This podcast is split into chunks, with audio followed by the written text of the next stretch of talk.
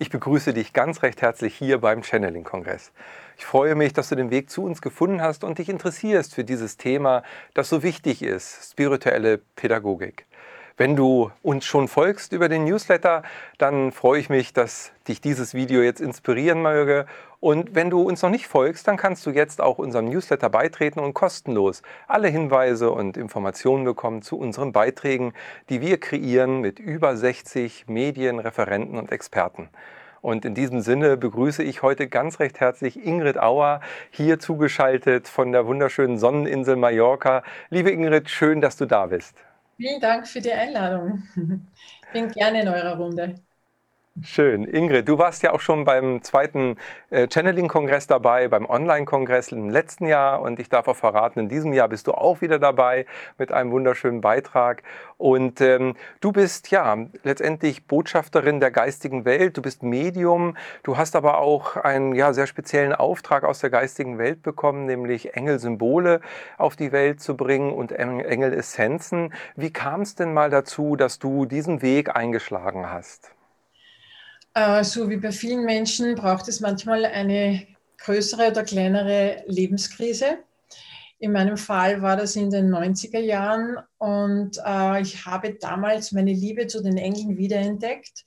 Sie haben mir wirklich geholfen in ganz ausweglosen Situationen und äh, ich, wie gesagt, habe mein Herz dafür geöffnet und habe mit ihnen zusammengearbeitet auf meine Art und Weise. Und irgendwann spürte ich dann, jetzt drehen sie den Spieß um, jetzt wollen sie von mir etwas. Und ich wusste aber nicht was.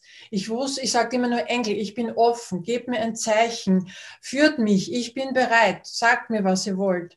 Damals konnte ich noch nicht so channeln, wie ich es heute mache, aber ist egal. Channeln, man hat verschiedene Facetten. Und ich habe dann im Herbst 98 äh, über ein Tieftransmedium damals noch äh, die Information bekommen, deine Aufgabe ist es, die Herzen der Menschen zu öffnen. Und der Schlüssel dazu sind Symbole. Und ich habe gesagt, was sind Symbole? Schlüssel, Engel, was ist das? Und dann haben sie gesagt, wir, wir kommunizieren über dich, wir kommunizieren über dein Herz, wir werden dir zeigen, was es ist. Und du siehst im Hintergrund äh, Engelsymbole, das sind eine der ersten, die ich durchbekommen habe, eben 98, sie sind handgefertigt. Und ich wusste am Anfang nicht, was man damit macht. Also im Laufe der Zeit bin ich dann draufgekommen, dass diese Engelsymbole Werkzeuge sind für Engel Therapiearbeit oder Engelheilarbeit oder Engelcoaching oder Engel, egal in welchem Alternativbereich man auch arbeitet, wenn man sie einsetzt und verwendet, kommt man tiefer an die Blockaden heran, man bekommt tiefere Einblicke und man kann Blockaden auch rascher aufarbeiten. Also das war mein Einstieg 98 in die Welt der Engel, dann kamen die aufgestiegenen Meister, dann kamen noch die limurischen Göttinnen, dann kamen noch die Schutzpatrone und immer in dem Zusammenhang, dass sie sagen, wir möchten den Menschen von heute zeigen, wer wir sind. Also ent, entstaubt und entkitscht, sage ich mal. Ja? Weil äh, wenn mir jemand mit einem Heiligen kommt, dann sage ich Dankeschön, äh, nichts für mich. Aber wenn man auf die Uressenz oder die Quintessenz von einem Heiligen oder einer limurischen Göttin oder eines aufgestiegenen Meisters geht oder eines Engels, dann ist es reine Energie, hochschwingende reine Energie. Und dazu gibt es eben spirituelle Werkzeuge, die ich channeln darf und weltweit auch verbreiten darf. Und äh, Sie haben den Aspekt, dass man mehr über sich selber kennenlernt, einerseits und andererseits sind darauf Engel oder Meister Energien gespeichert und das ist dann der quasi Heileffekt, obwohl ich das Wort Heil nicht sagen darf, aber Heil im Sinn von Körper, Geist und Seele heil machen. Ja? Also nicht medizinisch logischerweise, sondern auf der spirituellen Ebene. Und so bin ich in, in die Engelwelt eingedrungen oder durfte eindringen, immer tiefer und tiefer. Und daraus sind dann verschiedene Projekte oder Schwerpunkte entstanden. Ja. Eben für Pädagogen, für Kinder, für Frauen. Äh, auch das Thema Maria Magdalena und ihre Weggefährten sind ein riesengroßes Thema, speziell für Beziehung in der heutigen Zeit. Ja. Es gab dann spezielle Symbole zum Aufarbeiten von Karma, von alten Verhaltensmuster aus diesen und früheren Leben. Und ich habe ja früher mal äh, vor 25 Jahren als Kinesiologin gearbeitet und äh, bin eine sehr praxisorientierte Frau. Das heißt, äh, ich muss für mich selber die Spiritualität immer integrieren können in das praktische Leben, in den Alltag. Ich bin nicht die, die da sitzt und meditiert und ähm, ist alles schön und gut. Ich frage immer, und was nützt mir das jetzt im Alltag? Wie setze ich das jetzt ein? Wie kann ich Energiearbeit verbessern? Wie kann ich ähm, Arbeit mit Kindern verbessern? Wie kann ich Trauerarbeit verbessern? Wie kann ich, ähm, egal was, ja? Also ich muss das immer mit etwas Praktischen verbinden. Und deshalb bin ich auch eine sehr geerdete Person. Also darüber bin ich sehr froh, speziell in der jetzigen Zeit. Wundervoll.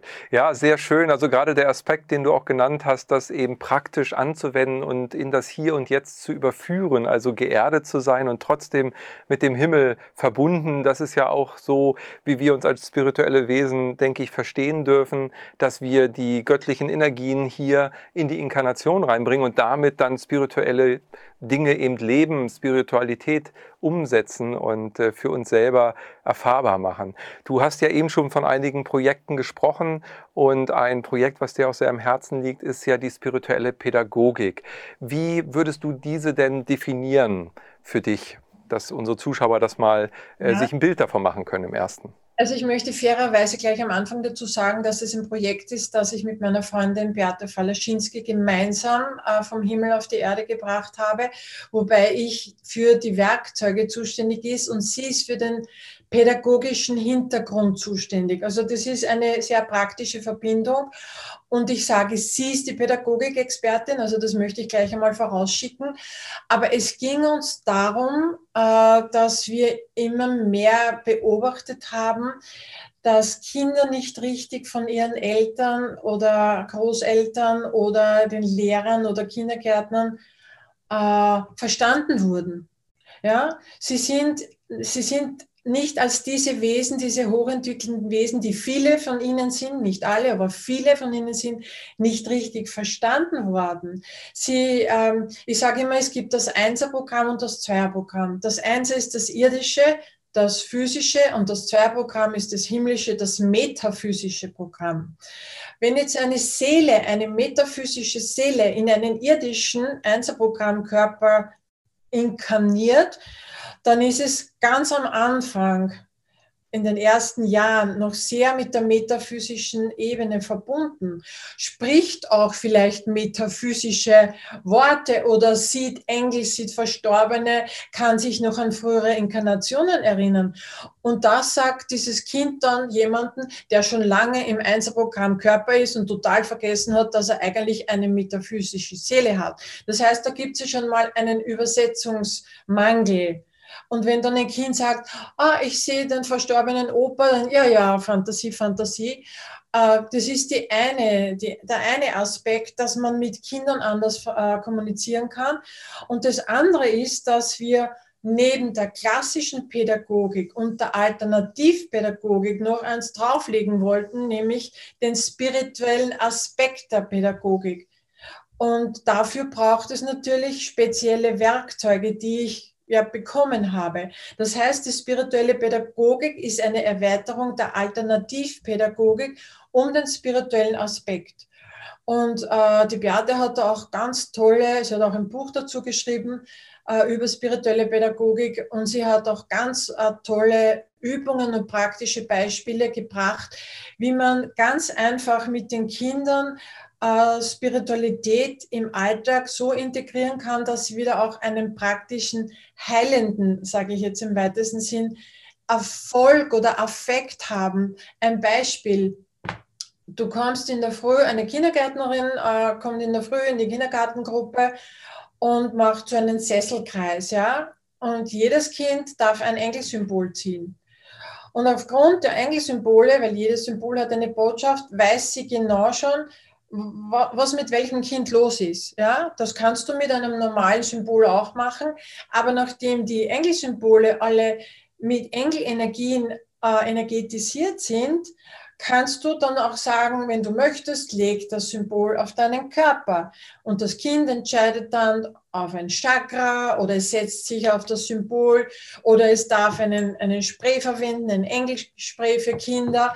Und damit ist nicht nur die Botschaft oder die Information für die, für die Kindergärtnerin gegeben, was mit dem Kind heute los ist, sondern es wird sofort an dem Kind gearbeitet, denn äh, der Engel beginnt im feinstofflichen Bereich, in der Aura, in den Chakren, im morphogenetischen Feld, Blockaden zu transformieren, sofern es für dieses Kind gestattet ist. Ja? Das heißt, ein Engel ist ja niemals übergriffig. Ein Engel sagt ja nicht, so, das räume ich jetzt weg, sondern der Engel kommuniziert dann mit dem höheren Selbst dieses Kindes, ob es erlaubt ist. Und wenn ja, unterstützt er dieses Kind. Denn es gibt natürlich verschiedene Möglichkeiten, wie man Kinder unterstützen kann. Es darf ja kein Eingriff jetzt sein in das Lernprogramm dieses Kindes. Ja, das ist jetzt nur ein ganz einfaches, praktisches Beispiel. Kann man natürlich auch zu Hause mit den Kindern machen. Aber wobei es uns gegangen ist, ist eben dieser Aspekt, der spirituelle Aspekt, weil die Kinder der neuen Zeit ja zum Teil mit einer sehr viel höheren Schwingung in diese Welt kommen mit einem sehr viel höheren spirituellen Erinnerungsvermögen, denn das Wissen haben wir ja auch. Wir haben es vielleicht verlernt oder verschaufelt oder sonst irgendwas. Aber da geht es darum, der Schwingung und dem Bewusstsein dieses Kindes wieder gerecht zu werden. Und äh, es sind eben Werkzeuge, die man kombinieren kann mit alternativen Methoden. Man kann sie sogar mit Homöopathie verknüpfen. Man kann sie mit normaler oder ganzheitlicher Pädagogik verknüpfen. Und das ist das, was wir gesagt haben. Wir müssen die Alternativpädagogik oder wir dürfen noch einmal eine Schicht dazulegen, nämlich nicht nur Körper und Verstand und Gefühl, sondern auch die spirituelle Ebene. Und da geht es auch um Karma-Auflösung beispielsweise. Und das dürfen ja Menschen genau genommen und können sie auch nicht machen. Das darf nur in Übereinstimmung äh, mit der geistigen Welt geschehen. Ja. Also das ist jetzt nur ein kurzer Einblick, was spirituelle Pädagogik ist. Es ist einerseits auch ein Verständigungsmittel zwischen Erwachsenen äh, und Kindern ja, weil wenn ein Kind be beispielsweise autistisch ist oder noch nicht sprechen kann oder über seine Gefühle nicht sprechen kann, weil es unter Schock steht, dann kann es mit den Symbolen beginnen zu kommunizieren. Und derjenige, der mit den Engelsymbolen vertraut ist, speziell mit den Kindersymbolen, der kann dann je nach Intuition oder man kann es auch testen mit Pendeltensor, Muskeltest, bekommt dann sehr viele Informationen, da ich zu jedem einzelnen Symbol ganz viele Informationen bekommen habe. Das heißt, man bekommt dann heraus, auch in der Kinderpsychotherapie, was mit dem Kind eigentlich los ist oder was dem Kind fehlt, äh, auf welcher Ebene, also körperlich, seelisch, äh, mental oder feinstofflich, spirituell, wo gibt es ein Defizit? Kommt es aus diesem Leben? Kommt es aus einer früheren Inkarnation? Hat das Kind vielleicht etwas übernommen von einem Erwachsenen? Versucht das Kind etwas zu kompensieren? im Umfeld. Ja, da gibt es ja so viele Möglichkeiten. Nicht jedes Kind hat wirklich ein Problem. Oft sind sie ja nur der Spiegel für Probleme im Umfeld. Ja, hm. ja was ein tief einsteigen, ja. Ja, ja, ist ein sehr tiefes Thema und deshalb finde ich es auch so wichtig, weil ein Punkt, den du gerade auch angesprochen hast, ist das Verschütten derer Dinge, äh, die da eigentlich grundsätzlich ja angelegt sind. Du hast davon gesprochen, dass Kinder ja noch in einer ganz anderen Anbindung auch leben. Ähm, da wäre ja wirklich die Basis erst einmal äh, sozusagen dem Kind den Raum zu geben, diese Welt zu sehen und, und auch äh, ernst zu nehmen, das, das Kind nicht als Kleinkind zu sehen, sondern vielleicht als große Seele. Ähm, da ist ja unsere Gesellschaft, sage ich mal, in der Materialisierung, äh, der Entwicklung, sage ich mal, eher weiter weggerutscht ähm, als, als irgendwie sich dafür geöffnet. Also wenn ich jetzt mal so in Naturvölker äh, hineinfühle und sehe, dann war dort äh, das immer schon anders gesehen worden. Ähm, was denkst du, was ist unserer Gesellschaft da über die Jahre verloren gegangen, dass wir so weit weg sind von dem, ein Kind als große Seele zum Beispiel zu sehen? Ja, das ist einerseits dieses äh, Weltbild, mit dem wir in den letzten Jahrhunderten äh, gelebt haben. Äh, einerseits und andererseits, wenn ich jetzt ganz ehrlich bin und mir die klassische Schulerziehung anschaue, es werden Kinder ja so erzogen, erzogen, also in eine Richtung gezogen, äh, die der Wirtschaft dient. Da geht es ja gar nicht mehr um das Kind, sondern wenn das Kind dann groß ist und die Schule durchlaufen hat, dann ist es ein Produkt äh, der Erziehung und dann hat es gefälligst der Wirtschaft zu dienen. Ich erinnere mich an einen jungen Mann, der hat äh, ähm, Design studiert und war ganz äh, hochbegabt und äh, sein Professor hat dann das erste Ergebnis angeschaut, der, die erste Arbeit, die er abgegeben hat, und hat gesagt, das äh, kannst du gleich wieder vergessen, denn das kauft dir in der Wirtschaft niemand ab. Ja?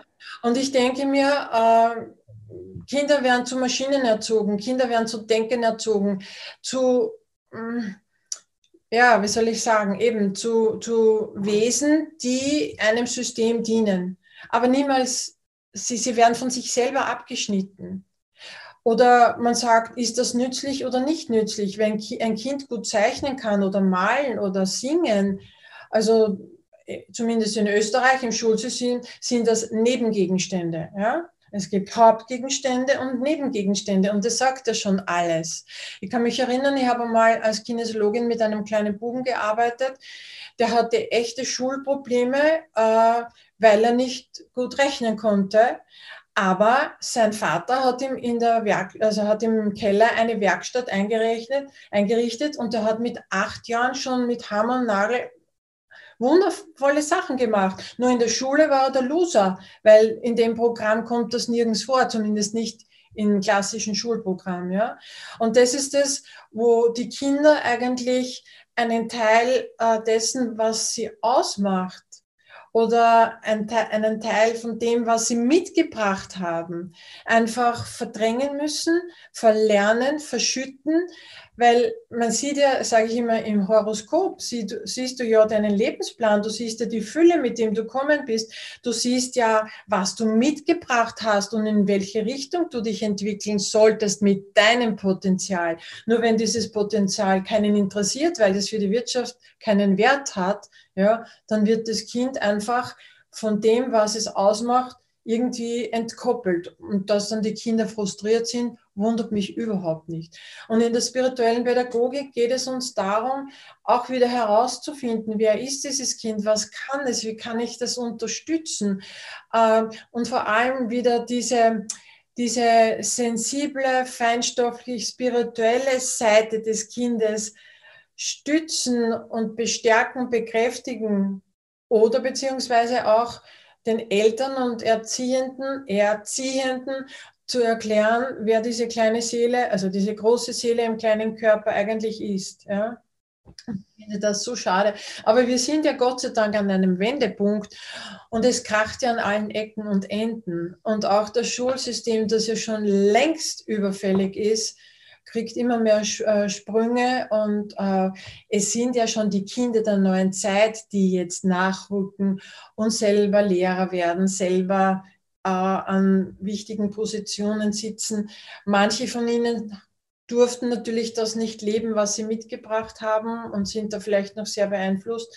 Aber ich glaube, dass sich das immer weniger aufhalten lässt. Also das geht gar nicht, weil die Zeitqualität, die ist so drängend und, und die ist so klärend und die ist so auch in der Schwingung anhebend, sodass das Alte über kurz oder lang sowieso keinen Bestand mehr hat. Ja?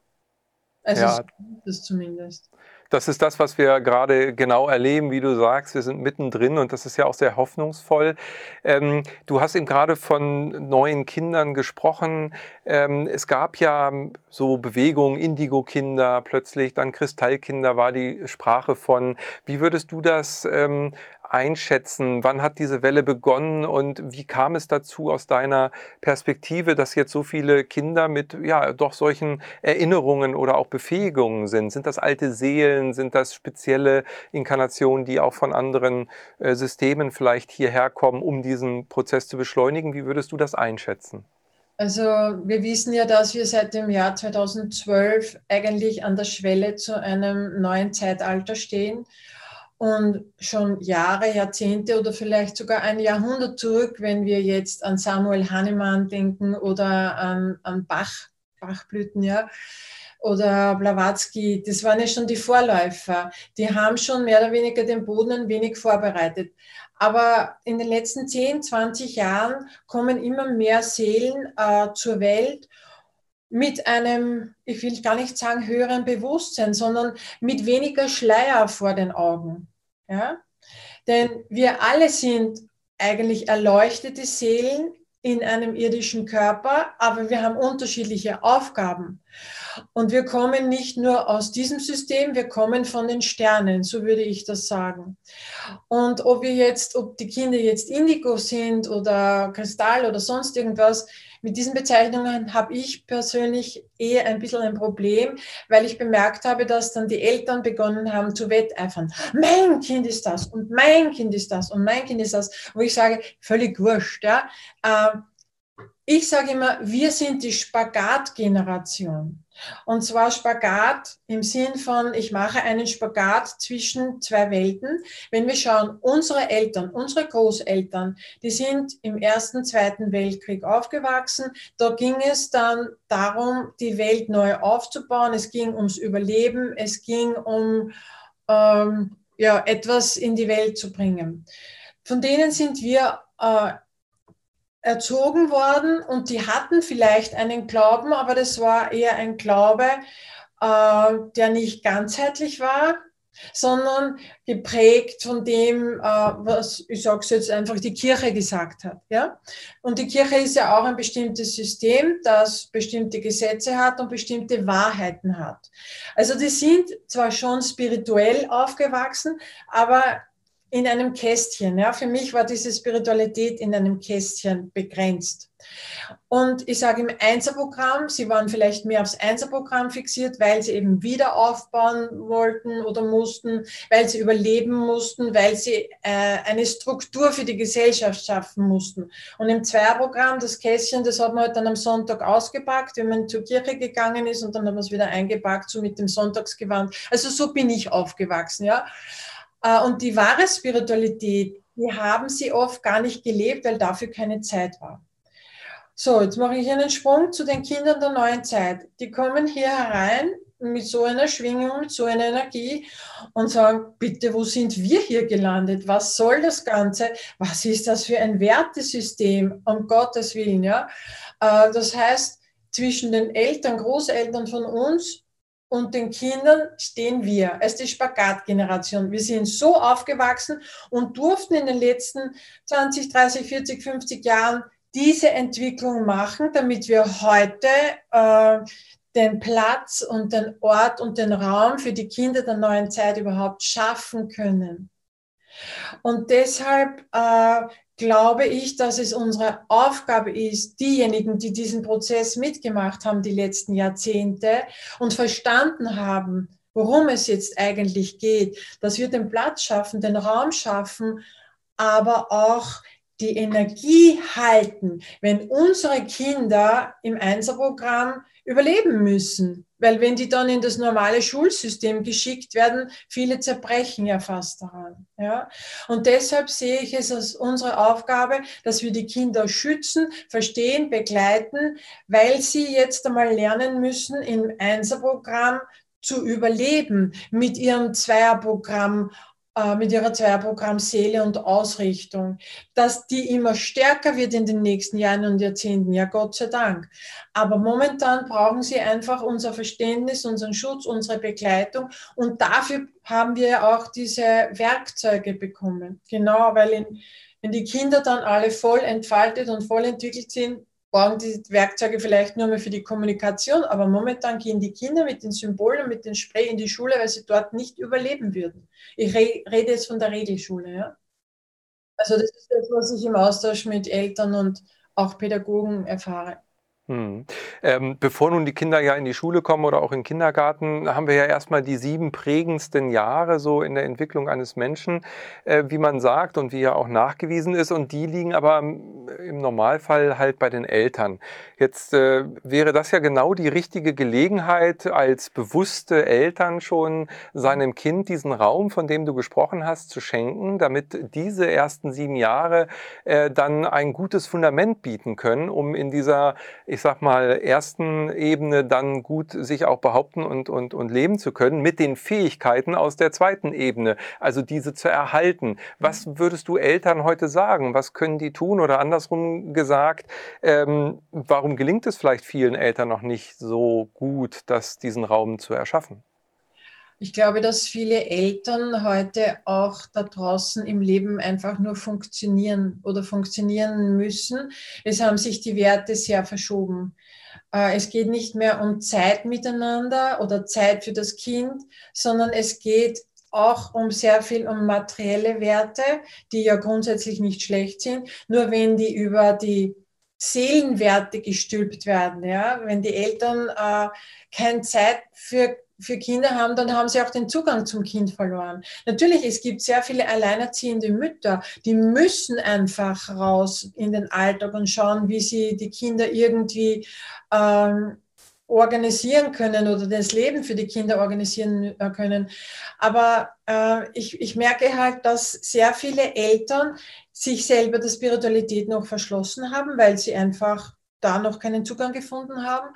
Oder sie haben einfach sie sind mehr auf Leistung und auf Erfolg aus als auf weniger Geld, sage ich mal, oder weniger Wohlstand. Es ist ja nicht unbedingt ein Ausschluss, ja. Aber viele Eltern glauben, dass wenn ich weniger arbeite äh, und mehr Zeit für mein Kind habe, dann kann ich meinem Kind nicht so viel bieten. Ja. Gleichzeitig sehe ich aber viele, viele junge Mütter, die wirklich sich Gedanken machen, wie kann ich ein Kind optimal begleiten, wie kann ich meinem Kind in dieser Welt einen Raum schaffen, in dem es aufwachsen darf, so frei wie möglich. Frei heißt ja nicht äh, ohne Grenzen, ja, aber frei bedeutet, sich entfalten, den eigenen Fähigkeiten entsprechend äh, entfalten. Und da sehe ich noch eine große Diskrepanz. Und äh, wie gesagt, es gibt viele, viele, viele Eltern, die halt rein im Verstand sind, für die Spiritualität überhaupt nicht existiert. Und die tun sich natürlich schwer, wenn sie ein hochspirituelles Kind äh, begleiten sollen oder verstehen sollen oder beschützen sollen oder für die Welt da draußen vorbereiten sollen. Und das ist das, wo ich sage, ja, da braucht es noch viel Aufklärung, beziehungsweise mich wundert ja nicht, dass so viele Kinder einfach dann quasi ähm, durchdrehen, ja, oder man sagt ja, das sind dann die ADHS-Kinder, die Problemkinder und, und, und. Ja, ich meine, die Kinder zeigen den Eltern ja zum Teil wirklich auf, was sie brauchen würden oder durch eine Krankheit, natürlich tragisch für die ganze Familie, aber sie zeigen oft auch, dass es andere Werte gibt, die für das Kind viel mehr Bedeutung hätten als irgendwelche Dinge, äh, die sich die Eltern leisten können für das Kind. Ja. Das ist nicht unbedingt ein Widerspruch. Das heißt ja nicht, wenn man spirituell ist, muss man am Hungertuch nagen, sondern äh, die Fülle hat ja auch mit Erwachen zu tun. Die Fülle hat ja auch mit Spiritualität zu tun. Aber für manche Menschen äh, ist das halt am ersten Blick vielleicht ein Ausschlussverfahren und sie wollen halt dem Kind auf der physischen Ebene, auf der materiellen Ebene sehr viel bieten und dadurch bleibt wenig Zeit, Raum und Energie, um das Kind als Wesen zu begleiten. Das sage ich nicht einmal noch spirituell dazu, aber als Seelenwesen zu begleiten und zu schauen, wen habe ich denn da an meiner Seite? Wer ist denn da in unsere Familie gekommen? Was, welche Eigenschaften hat das Kind? Welche Bedürfnisse hat das Kind? Welche Stolpersteine hat das Kind für sich mitgebracht? Äh, was möchte es in seinem Leben mal erfüllen? Warum ist es hierher gekommen? Das finde ich so spannend. Ja. Aber, Sehr schön, ja. ja. Ja, das bedeutet ja, wie du es gerade eben so sehr schön formuliert hast, dass ich mein Kind erstmal sehe und dass ich es erstmal wahrnehme und äh, ja, reflektiere auch, was, ähm, was möchte es selber und äh, nicht gleich von mir etwas überstülpe, was es sein sollte oder erfüllen sollte. Das ist ja dann oft auch mit falschem Ehrgeiz äh, vielleicht durchaus positiv gedacht, aber am Ende dann äh, vielleicht sehr zerstörerisch auch für die junge Seele oder alte Seele, die da inkarniert ist. Ja. Ähm, Kinder sind ja grundsätzlich erstmal intrinsisch motiviert. Also jede Seele, die inkarniert, möchte die Welt erfahren, möchte raus, ist völlig voreingenommen der Welt dort draußen gegenüber. Äh, wie können wir als Eltern, wie können Eltern hier diese Motivation erhalten. Denn ich beobachte oftmals, dass Kinder, die in den Kindergarten kommen, schon dieser intrinsischen Motivation beraubt sind, die vielleicht sogar teilweise sogar resigniert sind. Also die ich gebe da so ein Stichwort auch mal rein, Technik, also Handy, ähm, ähm, das sicherlich ein, ein, positives Werkzeug sein kann in der einen oder anderen Situation, aber momentan gerade bei Kindern aus meiner Sicht mehr Leid hervorruft. Äh, was hättest du da noch für Tipps? Was, was können wir da als Eltern äh, uns bewusster vielleicht auch machen? Ich glaube, dass es mal ganz wichtig ist, dass sich die Eltern nochmal bewusst werden, welches Leben sie selber führen was hat welchen Stellenwert in ihrem Leben, was hat welchen Stellenwert in der Familie, was sind ihre Werte. Und wenn, wenn die Eltern, wie du sagst, äh, die meiste Zeit am Handy äh, oder am Laptop oder sonst wo verbringen und nicht in die Natur rausgehen, keine Spiele mit den Kindern machen, sich, äh, sich selber vom inneren Kind abgeschnitten haben, dann wird es eng für ein Kind.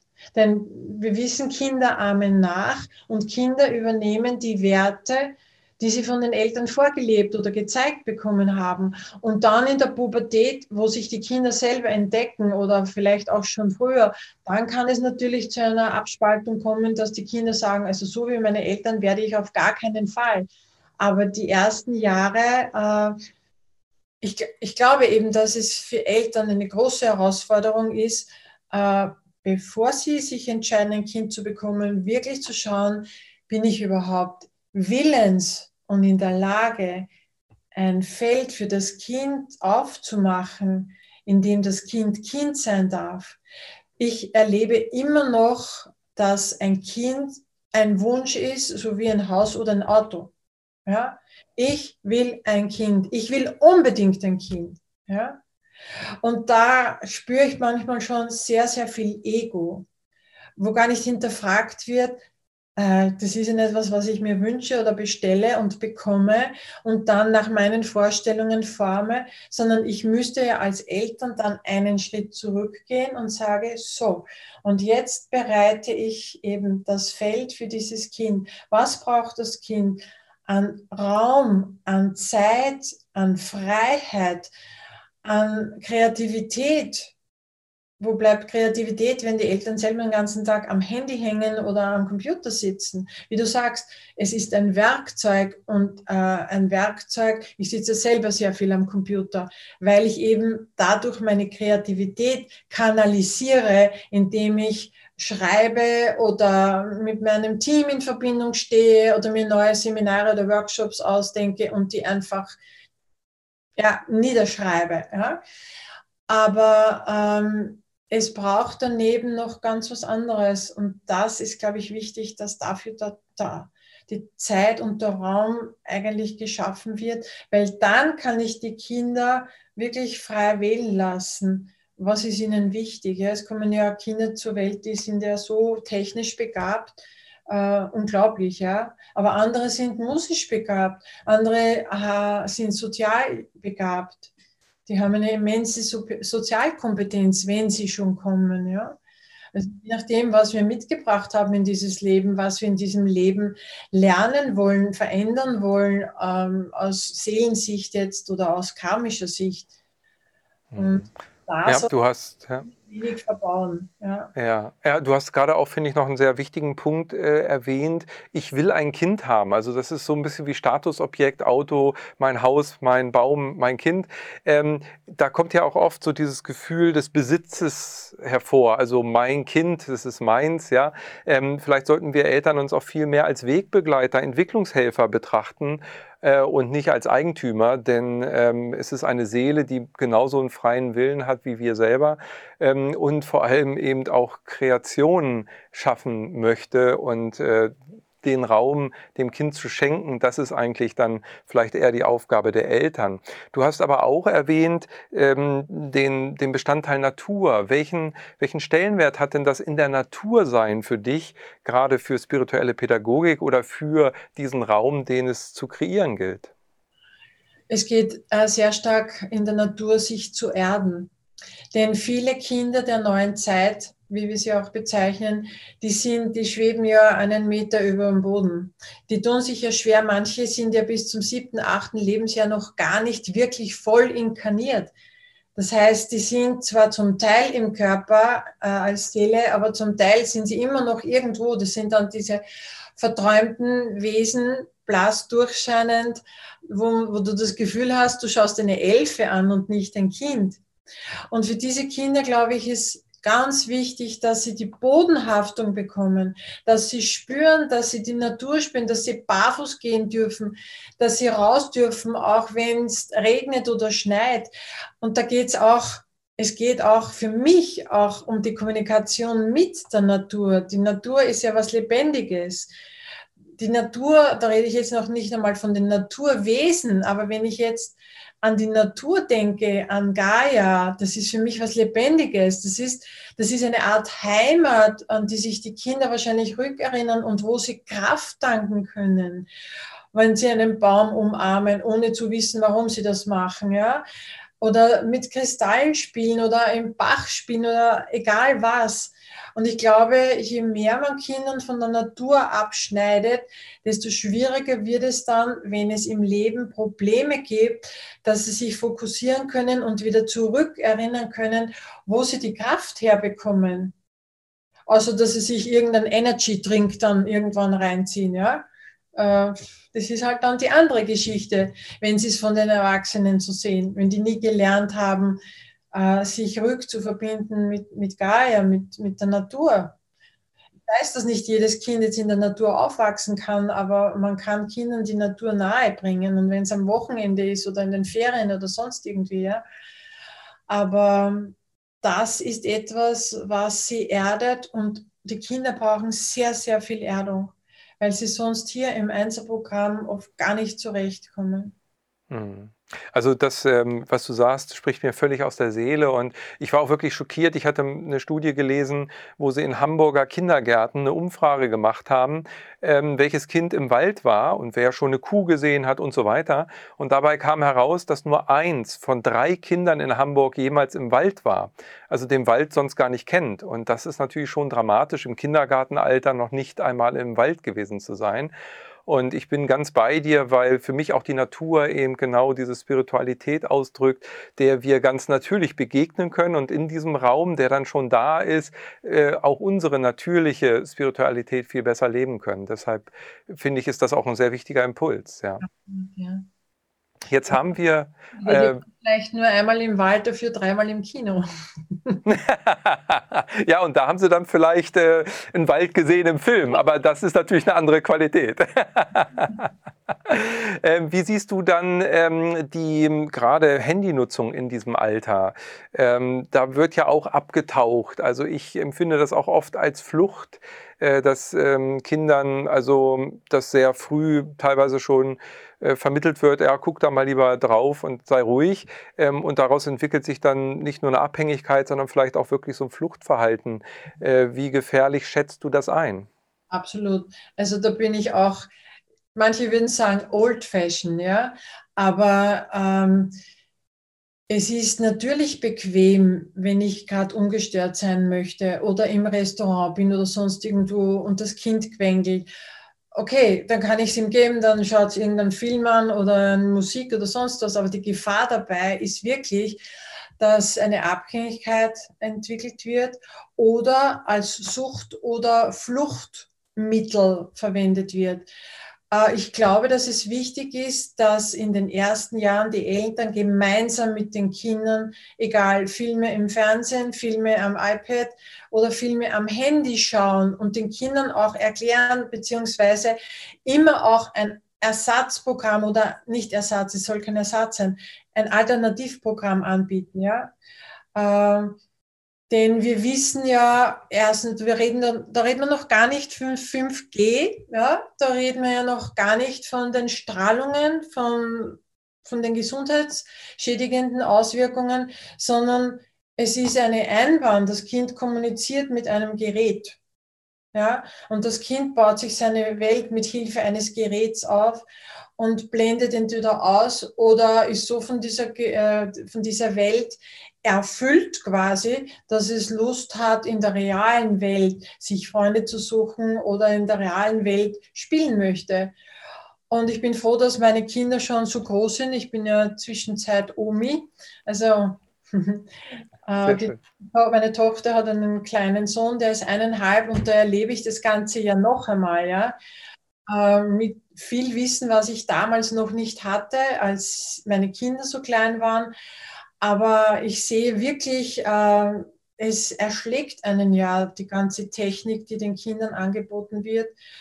Und ich möchte sogar sagen, dass da auch ein Stück weit Absicht dahinter ist, jetzt nicht von den Eltern, sondern äh, von, ich sage mal, Instanzen, die uns ja permanent beeinflussen. Hm. Womit wir dann auch gleich zum nächsten Punkt kommen, denn wenn jetzt diese ersten sieben Jahre der Erziehung, ähm, sage ich mal, vom von den Eltern geprägt wurden und da im Idealfall auch dieser Raum geschaffen wurde, zwischendurch oder parallel ja noch der Kindergarten, der ja dann auch eine Aufgabe der Sozialisierung übernimmt. Nun äh, habe ich mein Kind äh, in einem Raum sozusagen entfalten lassen und dann kommt es in den Kindergarten mit anderen äh, Seelen unter ganz anderen Bedingungen. Was müsste sich denn hier im Kindergarten jetzt ähm, im Kindergarten der Zukunft, sage ich mal, aus deiner Sicht verändern, damit äh, die Entwicklung sich hier positiv weiterentwickeln kann? Ich glaube eben, dass unser gesamtes Pädagogikkonzept, also das österreichische Schulkonzept ist einige hundert Jahre alt, äh, dass es wieder mehr um den Menschen geht, um das Ich, um das Du, um das Wir dass man mehr Zeit und Raum hat für ein Kind und das Kind als individuelles Wesen wahrnimmt. Das geht natürlich im Kindergarten nicht äh, oft, weil eben eine gewisse Sozialisierung dort erfolgt. Ein Kind muss lernen, sich in eine Gruppe einzufügen. Ein Kind muss lernen, das zu machen, was ihm von Erwachsenen gesagt wird, was ja grundsätzlich nicht schlecht ist. Aber es geht mir immer ein bisschen zu sehr die Individualität eines Kindes verloren in solchen Gruppen. Es wird über einen Kamm geschoren und da sind wir wieder beim Gehorsam und da sind wir wieder beim Zweck, dass ein Kind so erzogen wird, dass es in gewisser Weise dann als Erwachsener reproduzieren kann.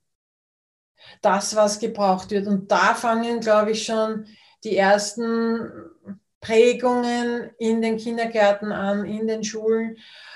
Ähm, ich glaube auch, dass eben weil zu wenig Kindergartenpersonal ist, das auch nicht ganzheitlich und schon gar nicht spirituell geschult ist, ja, dass das so eng wird für ein Kind, ein spirituell interessiertes, aufgewecktes Kind, das in, im Kindergarten gar nicht mehr das Wort Engel verwenden darf, aus verschiedenen Gründen ähm, wird meiner Meinung nach eingeschnitten, also eingeschränkt und beschnitten in seiner Entwicklung. Und ich glaube, dass wir wirklich äh, über neue Schulen und neue Kindergartenmodelle und Formen nachdenken müssen, denn die Kinder tanzen vielen ja sowieso schon auf der Nase herum, weil diese Konzepte nicht mehr passen. Ja?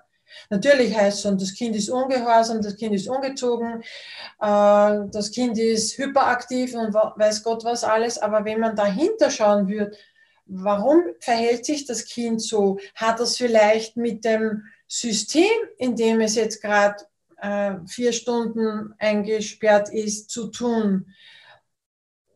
Dann müsste man sehr viel beleuchten, erkennen und auch verändern. Und das ist meine große Hoffnung und auch Teil der spirituellen Pädagogik, dass man sagt, es wird erstens der spirituelle Aspekt mit einbezogen, soweit es halt möglich ist. aber das Kind als ganzheitliches Wesen wieder, als ganzheitlich spirituelles Wesen wieder äh, betrachtet wird, dass man auf verschiedenen Ebenen fördert und unterstützt oder zumindest versteht. Und da sehe ich ja schon ein großes Defizit, dass viele Pädagogen ein Kind gar nicht verstehen oder lesen können, weil sie gar nicht die Zeit haben dafür, weil die Gruppen zu groß sind oder was weiß ich was alles, ja. Und da brauchen wir viel mehr Raum, viel mehr Zeit und viel mehr Raum und viel mehr Einfühlungsvermögen.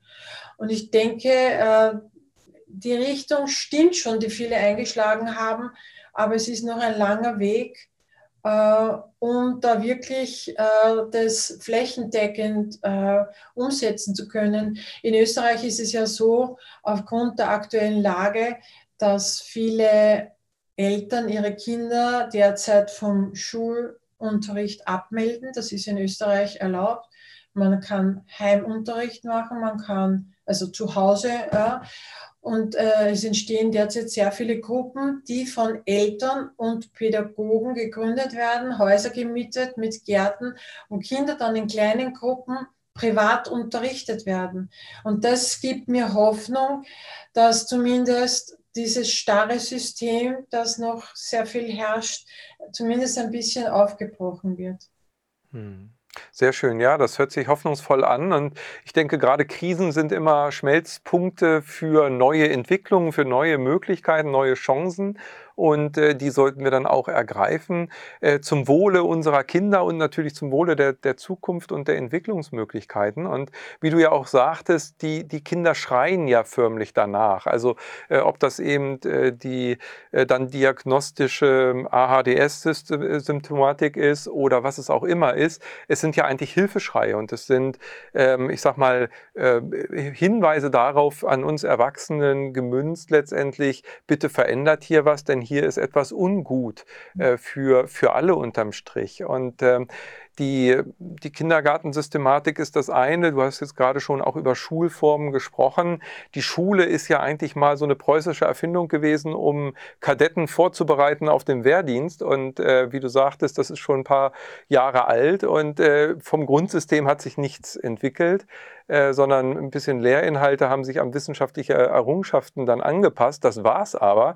Und ähm, ich denke auch, dass gerade in der Schule ja viele Seelen sogar gebrochen werden aus meiner Wahrnehmung, die ähm, bis dahin sich alles erhalten konnten, dann aber auf einmal merken, es geht gar nicht um meine Meinung oder um mein Weltbild oder um mein Entdeckertum, ähm, und meine Fragen, sondern es geht um standardisierte Antworten und wie du auch vorhin schon sagtest, äh, um ein Raster zu erfüllen, was nachher der Wirtschaft dienlich ist.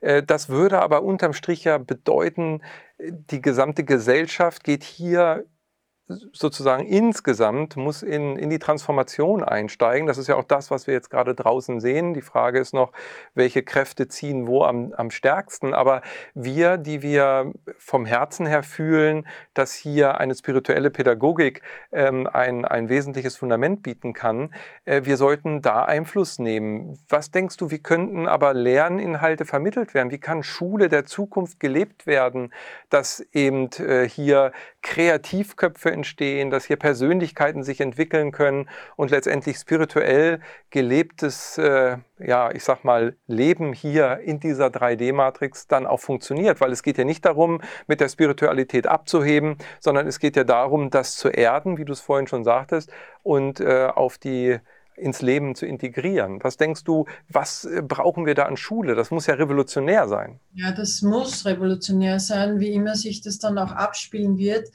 Aber es muss einmal entrümpelt werden. Es muss einfach einmal, wenn du dir den Unterrichtsstoff anschaust, was wird wirklich gebraucht, was ist alt, was ist dienlich, was ist nur Ballast, ja? Weil alten Ballast mitschleppen bringt ja keinem was. Und ich glaube, es sollte eine Balance sein zwischen Wissen und, ich sage mal, Weisheit. Wissen ist das, was ich mich mit dem Kopf erlerne. Äh, das ist wichtig für die Schule. Aber die Weisheit ist das, was ich aus dem Herzen herausbringe, was ich schon mitbringe oder wo mein Herz berührt wird. Wenn Wissen und Weisheit vielleicht die Waagschale sich halten könnten, dann wäre schon ein erster großer Schritt gemacht. Deshalb braucht es einfach einen Umbruch im Wertesystem. Denn solange die Weisheit, die Herzensweisheit nur was ist für Esoteriker oder für Spinner, äh, hat das in unserer Gesellschaft, wird das keinen Einzug finden. Ja? Wenn die Leute mal draufkommen würden, dass ganzheitlich denkende Menschen äh, viel mehr Potenzial hätten, auch in ihrem Beruf, dann würden sie wahrscheinlich in der Erziehung oder im Erziehungssystem, im Schulsystem für diese Weisheit, für diese innere Weisheit, und da gehört auch Meditation dazu, da gehört Natur dazu oder sonst irgendwas, einfach mehr Raum schaffen. Und ich glaube und ich hoffe, dass die sogenannten Kinder der neuen Zeit, die jetzt die nachfolgende Generation ist, in den Schulen oder schon auf den Arbeitsplätzen, dass die mehr und mehr das System umkrempeln werden. Ich sehe es ja, wie gesagt, an den jungen Müttern, die sagen, erstens mit meinem Kind gehe ich nur mehr zu einem Homöopathen oder ich gehe nur mehr zu einem Heilpraktiker. Sind übrigens in Österreich verboten. Ja, es gibt in Österreich keine Heilpraktiker, sagte auch schon sehr viel aus. Oder ich gehe äh, mit meinem Kind in eine Alternativschule oder in eine Waldschule oder sonst irgendwas. Ja. Ich habe die große Hoffnung, dass die Mütter und Eltern der neuen Zeit, die ja selbst schon Kinder der neuen Zeit sind, die, die sagen, hm, mit uns nicht, ja, weil wenn keiner mehr hingeht, dann wird sich das System aufhören. Wir sehen ja auch jetzt, wofür wir ähm, alles äh, motiviert werden, sage ich mal so.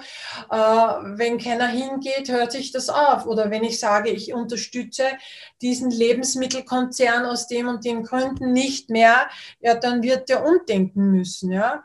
Und genau so ist es. Dort, wo wir unsere Energie und unsere Absicht hinschicken, dort wird sich was verändern oder dort wird sich was aufbauen können. Dass das nicht von heute auf morgen geschieht, ist schon klar. Aber wenn ich mir anschaue, in den Regierungen viele alte Köpfe, ich sage jetzt nicht unbedingt weise Köpfe, ja, wenn die dann durch junge äh, Kinder und Eltern der neuen Zeit auch ersetzt werden, dann hat unsere Gesellschaft die Chance, dass für die Kinder wieder mehr Raum ist, dass für die Gesellschaft wieder andere Werte äh, installiert werden können oder sich andere Werte wieder entwickeln dürfen, die ja früher schon da waren, schon lange nicht mehr, aber ursprünglich waren sie ja da. Und das ist für mich der Aufbruch in eine neue Zeit, in ein neues Zeitalter. Äh, auch wenn wir im Moment äh, Sorgen haben, wie es weitergehen wird. Ich sage immer, die Energie der neuen Zeit hat so eine starke Schubkraft. Wir sind so behütet, geführt und geleitet. Diese neue Energie, man sieht ja auch in der Astrologie, die kann nicht mehr aufgehalten werden. Es ist nur eine Frage der Zeit und was wir mit dieser Energie kreieren.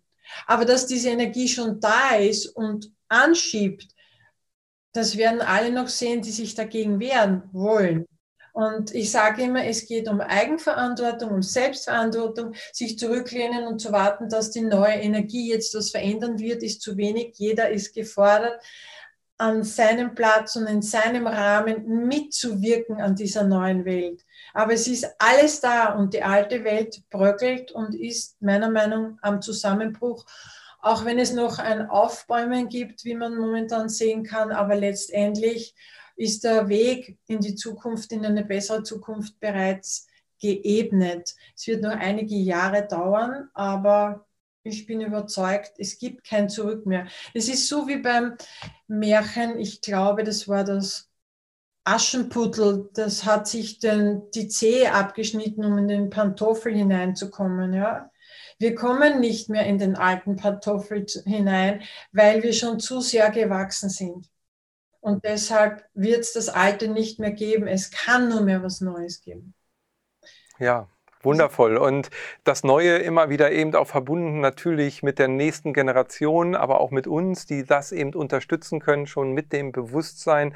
Und ein wesentlicher Punkt für mich immer wieder auch bei ähm, Pädagogik oder bei der Entwicklung von jungen Menschen ist natürlich die Motivation. Ja, also was ich immer wieder sehe, ähm, auch bei eigenen Projekten, die ich an Schulen mache, wo äh, Schüler äh, Motivation in sich ja immer tragen und wenn die einen Raum bekommen, automatisch dieser Raum von ihnen erfüllt wird und dass dort eben nach Neigung, nach Fähigkeiten sich jeder einbringt und ähm, ich dann auch Projekte machen kann mit äh, jahrgangsübergreifenden ähm, äh, Themen und dort dann jüngere Schüler von älteren lernen und letztendlich derjenige, der da Lehrer spielt, äh, eigentlich einen Schritt zurückgehen kann und sich dieser Entwicklung entzieht und beobachtet und einfach sich darüber erfreuen kann, wie schön äh, sich Leben entfaltet. Und ich glaube, dass das vielleicht auch der Weg in die Freiheit, in die freie Entfaltung und vor allem in das freie Lernen geht. Denn ähm, dass wir lernen wollen und dass Kinder lernen willig sind, das äh, sehen wir ja dadurch, dass Kinder äh, sprechen lernen ohne Schule, dass äh, Kinder laufen lernen ohne Schule und ohne Zensuren und was nicht alles. Ähm, und dann irgendwann eben diese intrinsische Motivation förmlich kaputtgetreten wird von unserem System. Und sobald das aufhört, bin ich 100% bei dir und gehe fest davon aus, dass das einen wunderbaren Weg und eine wunderbare Entfaltung nehmen wird. Die spirituelle Pädagogik, mit der ihr euch ja beschäftigt und, und was ihr dort ähm, als Projekt habt, ähm, hat die auch ähm, sozusagen noch eine Unterscheidung zwischen Jungen und Mädchen? Äh, gilt es hier anders vielleicht mit Mädchen umzugehen als mit Jungen? Wie ist es da? Nein, eigentlich nicht. Wir machen da keinen Unterschied, weil wir auf die Seelenqualität äh, eines, eines Menschen eigentlich zurückgehen. Und da macht es weniger Unterschied, ob das jetzt männlich oder weiblich ist. Äh, es gibt vielleicht Projekte, das kann ich jetzt so nicht beantworten, ob die Beate, die ja damit im Praktischen arbeitet, ob sie dann noch spezielle Kurse hat für Jungs oder für Mädchen, weil ja da immer aus unserer Geschichte immer noch ja, ein Unterschied ist, dass da vielleicht irgendwas gibt, was äh, überbrückt wird oder äh, zusammengefügt wird. Aber in unserer Arbeit machen wir eigentlich keinen Unterschied. Und wir sehen, dass die Jungen und die Mädchen äh, unterschiedlich gut darauf ansprechen oder viel Spaß dran haben, ähm, einfach da mitzumachen, mitzuspielen.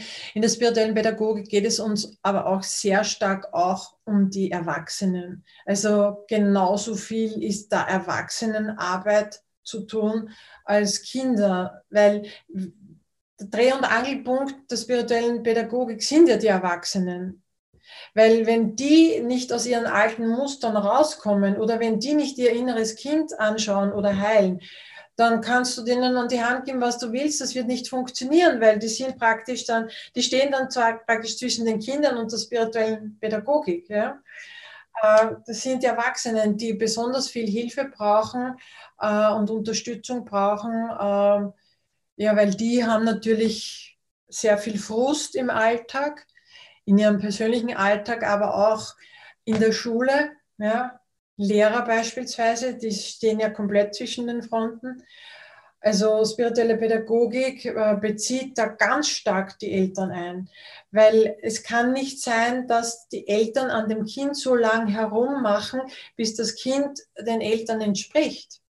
Das ist ja wieder Manipulation, sondern die Eltern dürfen lernen, einen Schritt zurück machen und schauen, okay, was ist mit mir, was spiegelt mir das Kind, wo habe ich noch ein Problem, wo integriere ich eigentlich meinen Schulfrust aus meiner Kindheit in das Leben meines Kindes, meine, meine Schulängste, wie sehr projiziere ich die jetzt auf mein Kind, ja, also spirituelle Pädagogik hat mindestens 50 Prozent äh, Approach, würde ich einmal sagen, äh, an die Eltern oder an die Pädagogen. Und die, die, das möchte ich noch erwähnen, die Beate hat noch ein eigenes Projekt entwickelt, das heißt spirituelle Entwicklungsbegleitung. Ja? Also das ist auch ein ganz ein tolles Projekt, wo die Entwicklung eines Kindes auf der spirituellen Ebene noch begleitet und unterstützt wird, falls es jetzt sogenannte Defizite geben sollte. Kein Kind hat wirklich ein Defizit, das ist nur unsere Sichtweise. Aber wie kann ich ein Kind noch unterstützen? Wie kann ich Kindergruppen unterstützen? Wie kann ich Pädagogen unterstützen? Äh, also sie macht dann noch ein ganz eigenes Projekt, das sich aus der spirituellen Pädagogik weiterentwickelt hat und äh, Sie arbeitet auch mit vielen Pädagogen zusammen, auch in einer Privatschule in Deutschland. Also wer sich dafür interessiert, soll bitte mal auch bei Beate Faleschinski schauen, spirituelle Entwicklungsbegleitung. Also sie macht das ganz, ganz toll und äh, ja, ich kann das wirklich nur jedem empfehlen. Hm, wunderbar. Also die Links findet ihr unter diesem Video. Das werden wir auf jeden Fall natürlich verlinken, dass jeder den Weg dahin findet. Denn ich äh, sehe auch das wirklich als einen zentralen Punkt in unserer Transformationsphase, dass wir, ich fand das so schön vorhin, diese Spagat-Generation äh, habe ich vorher noch gar nicht gehört, aber das macht ja absolut Sinn. Und, und äh, dass wir eben jetzt äh, diesen Weg mitbereiten und äh, unseren Kindern und Enkelkindern dann die Möglichkeit überhaupt erst äh, bieten, sozusagen raus aus dieser Indoktrierung rauszukommen in die freie Entfaltungsebene und dafür diese Räume zu öffnen. Das äh, ist wirklich ganz essentiell. Von daher wundervolle Arbeit. Äh, ich bin wirklich zutiefst berührt und, und finde das sehr essentiell und sehr wichtig, um hier wirklich ein Fundament für neue Möglichkeiten zu setzen und dass sich hier die Wurzeln sozusagen gut ausbilden können für eine kraftvolle Entwicklung der nächsten Generationen. Absolut. Ingrid. In diesem Sinne, ich danke dir ganz, ganz recht herzlich für all diese wundervollen Informationen. Du bist ja auf so vielen Bereichen aktiv. Äh, wir haben vorhin schon über die Engelwesen gesprochen, die Essenzen, aber du hast äh, ja auch äh, eine Plattform mit eigenen Fortbildungen. Was kann man bei dir so alles noch entdecken? Ähm, also bei mir kann man lernen, wie man meine spirituellen Werkzeuge in den Alltag, in verschiedene Lebensbereiche integrieren kann. Ich habe eine E-Academy, eine Online-Academy zum Self-Studying-Modus äh, zu verschiedenen Themen, auch zum Frauenthemen oder Elternthemen oder eben spirituelle Pädagogik, aber auch zum Thema Maria Magdalena, ähm, da gibt es ganz verschiedene Möglichkeiten. Man kann auch eine Online-Ausbildung machen. Und ich bereite für nächstes Jahr dann wieder neu Live-Online-Seminare äh, vor. Ich mache momentan gar nichts richtig live, sondern live online und bereite mich schon vor auf nächstes Jahr, wo ich dann einige größere Pro Projekte habe. Aber man kann meine Newsletter abonnieren, wo Infos rausgehen und man kann äh, eben auch in meiner E-Academy schauen, auf meiner Homepage schauen. Und ich bin mit einem Bein äh, in meiner Facebook-Gruppe zu Hause. Da bin ich jeden Tag mehrmals täglich drinnen, nicht weil es Facebook ist, sondern weil ich in der Facebook-Gruppe die, Gruppe die Möglichkeit habe, direkt mit den Menschen zu kommunizieren, die schon mit den Werkzeugen arbeiten, die Fragen haben, die äh, ihre eigenen äh, Erfahrungen mit anderen teilen wollen. Und deshalb ist meine Facebook-Gruppe auch eine spirituelle Pädagogik-Facebook-Gruppe habe ich. Ja, so, so wichtig, weil das derzeit die einzige Möglichkeit ist, wo ich täglich in Sekundenschnelle mit den Menschen kommunizieren kann. Und ich freue mich schon, wenn es vielleicht einmal ein neues System gibt, aber im Moment nutze ich halt Facebook ja, Ingrid, vielen, vielen Dank. Ein reichhaltiges Angebot und viele, viele wichtige Impulse, die du gibst. Dafür ganz lieben Dank auch. Und äh, ich freue mich, du bist dieses Jahr, wie schon erwähnt, auch wieder beim Channeling-Kongress dabei. Und äh, wer dich dort also erleben möchte, kann sich jetzt auch noch in den Newsletter eintragen. Die ganze Veranstaltung ist kostenfrei und äh, dann bekommst du deine Mails und kannst dann auch Ingrid mit ihrem Beitrag auf dem diesjährigen Online-Kongress im Feld der Heilung erleben. Ingrid, ganz, ganz lieben Dank an dich. Alles, alles Liebe weiterhin und viel Erfolg bei all dem, was du tust. Danke für die Möglichkeit, das, meine Arbeit in die Welt zu bringen. Dankeschön. Danke. Ja, ihr Lieben, äh, ein, wie ich finde, sehr wichtiges Thema. Spirituelle Pädagogik, das äh, als Fundament auch für die Zukunft ein Punkt, der es sich lohnt, mal wirklich näher hinzuschauen, sich damit zu beschäftigen.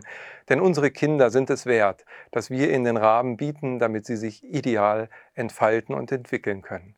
In diesem Sinne freue ich mich, wenn ihr uns weiter folgt, wenn ihr unseren Newsletter abonniert, uns aber auch hier bei YouTube abonniert oder unseren ähm, Telegram-Kanal folgt, aber auch bei Spotify werdet ihr dieses Interview ja vielleicht hören. Also folgt uns und lasst euch weiterhin inspirieren von unseren vielen tollen äh, Referenten, Medien und Experten.